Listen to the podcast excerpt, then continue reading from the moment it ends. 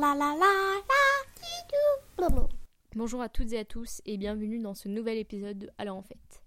J'avais déjà prévu un enregistrement que j'avais fait avec Pauline, mais en raison des récents événements, il est naturel que j'en fasse un nouveau. J'ai euh, j'ai fait cet enregistrement plusieurs fois parce que je n'arrive pas à trouver les mots. Ce qui s'est passé hier est horrible, est affreux, euh, est impensable. Euh, ces attentats qui ont été perpétrés en région parisienne sont, sont un coup dur pour nous tous, pour la France, mais également pour le monde. Et je tiens à remercier tous ceux qui ont manifesté du soutien par des petits messages, à ceux qui ont participé aux portes ouvertes. C'est ça, ça aide beaucoup. Puis euh, parisienne, j'ai pu voir les hélicoptères hier et aujourd'hui. J'ai entendu les sirènes. Je me suis baladée aujourd'hui et j'ai vu euh, le peu de personnes habillées en noir. J'ai vu les, les militaires. Mais tout ce que je vois, tout ce que j'observe, ce n'est absolument rien par rapport à ce que doivent ressentir ceux qui ont vécu euh, les choses euh, de ce vendredi 13 novembre. Donc toutes mes pensées vont aux 127 morts, aux blessés et à leurs familles qui doivent être absolument désemparées. J'espère que ce genre de choses ne se reproduira pas dans le futur, c'est malheureusement imprévisible. Depuis le 7 janvier, je pensais que je n'aurais pas à ressentir ça de nouveau, que ce serait terminé. Mais apparemment ce n'est pas le cas. Si quelqu'un entend cet enregistrement dans le futur, je tiens à ce qu'on se rappelle que ce 13 novembre 2015 est une cicatrice pour la France. Voilà. Sur ce, j'ai deux livres à vous présenter. Le premier se nomme Les raisins de la euh, colère et est un grand, grand classique de la littérature américaine. Il y a Tom, et puis il y a le reste de la famille. Il y a Ma, il y a Pa, il y a Rosa Charne et les mioches, et aussi les grands-parents.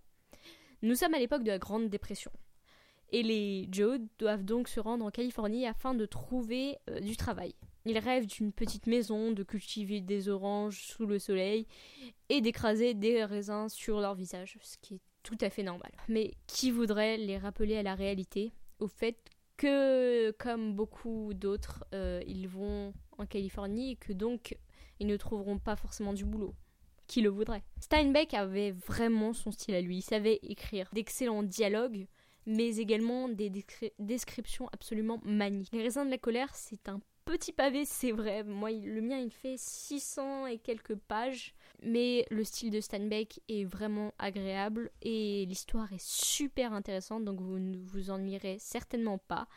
Et donc, euh, ne vous en faites pas, même si vous, vous n'êtes pas un super grand lecteur, vous arriverez à le finir assez vite. Pour moi, c'est un très très beau classique que j'ai d'ailleurs euh, lu quand j'étais en Californie, ce qui est une coïncidence assez drôle. J'ai pu voir ces gigantesques champs de, euh, de raisins, enfin de vignes, euh, même si avec la, sécheresse, ils ne sont pas sous leur meilleur jour. Hein. vous savez, des fois ils sont un peu jaunâtres, mais, mais ça va. Donc, le livre, c'est Les raisins de la colère de John Steinbeck. perso, moi j'ai l'édition Folio qui fait 639 Le deuxième livre que je, vais vous présenter, je l'ai acheté pour son titre. Euh, je n'ai jamais entendu parler de euh, Nadia Comaneci. Euh, donc franchement c'est vraiment pour le titre et je ne crois que je n'achèterai plus de livres simplement pour leur titre.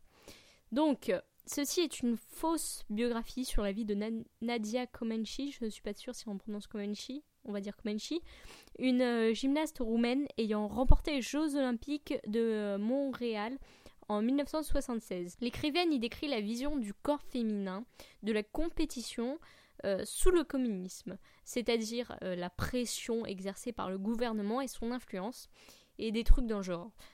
Si le début était vraiment prometteur, je trouve que le roman traîne un peu sur la longueur et devient hélas ennuyeux. On regrettera également le manque de profondeur du protagoniste Nadia. Euh, enfin, enfin, à quoi sert ce narrateur à la première personne qui ne fait absolument rien? Cette journaliste, je crois. Euh, ouais, parce que je me rappelle plus très bien, c'était un peu embrouillé. Quand, les livres sont un peu barbants, en fait, je ne me rappelle plus très bien l'histoire, même si je l'ai lu assez récemment. Euh, elle se pose plein de, elle ne se pose même pas de questions en fait. Elle suit juste le récit de Nadia, donc pourquoi ne pas avoir pris Nadia à la place? Voilà. Bref, euh, les débuts semblaient assez sympathiques. J'aimais beaucoup, beaucoup le rythme. Je trouvais que l'écriture était assez sympathique. Mais au fil du temps, ça s'est révélé, désolé de le dire, chiant. Donc je ne conseille pas ce livre. désolé, Lola Lafont. ma note est donc de 2 sur 5, je dirais, si je devais donner une note sur 5.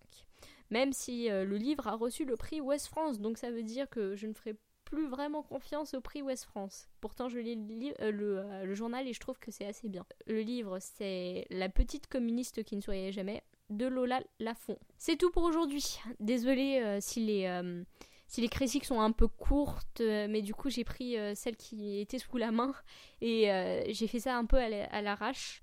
encore une fois, je tiens à rappeler que ces attentats touchent tout le monde et que je remercie vraiment tous ceux qui ont fait preuve d'un soutien moral, à tous ceux qui ont envoyé un petit message à nous tous, à ceux qui ont fait un don du sang aujourd'hui et dans les prochains jours à venir ceux qui ont accueilli des gens chez eux, tous ceux qui ont pensé à nous, qui ont prié s'ils sont croyants. Merci, merci. On se retrouve la semaine prochaine donc pour un épisode un petit peu plus long parce que euh, Pauline a beaucoup beaucoup parlé.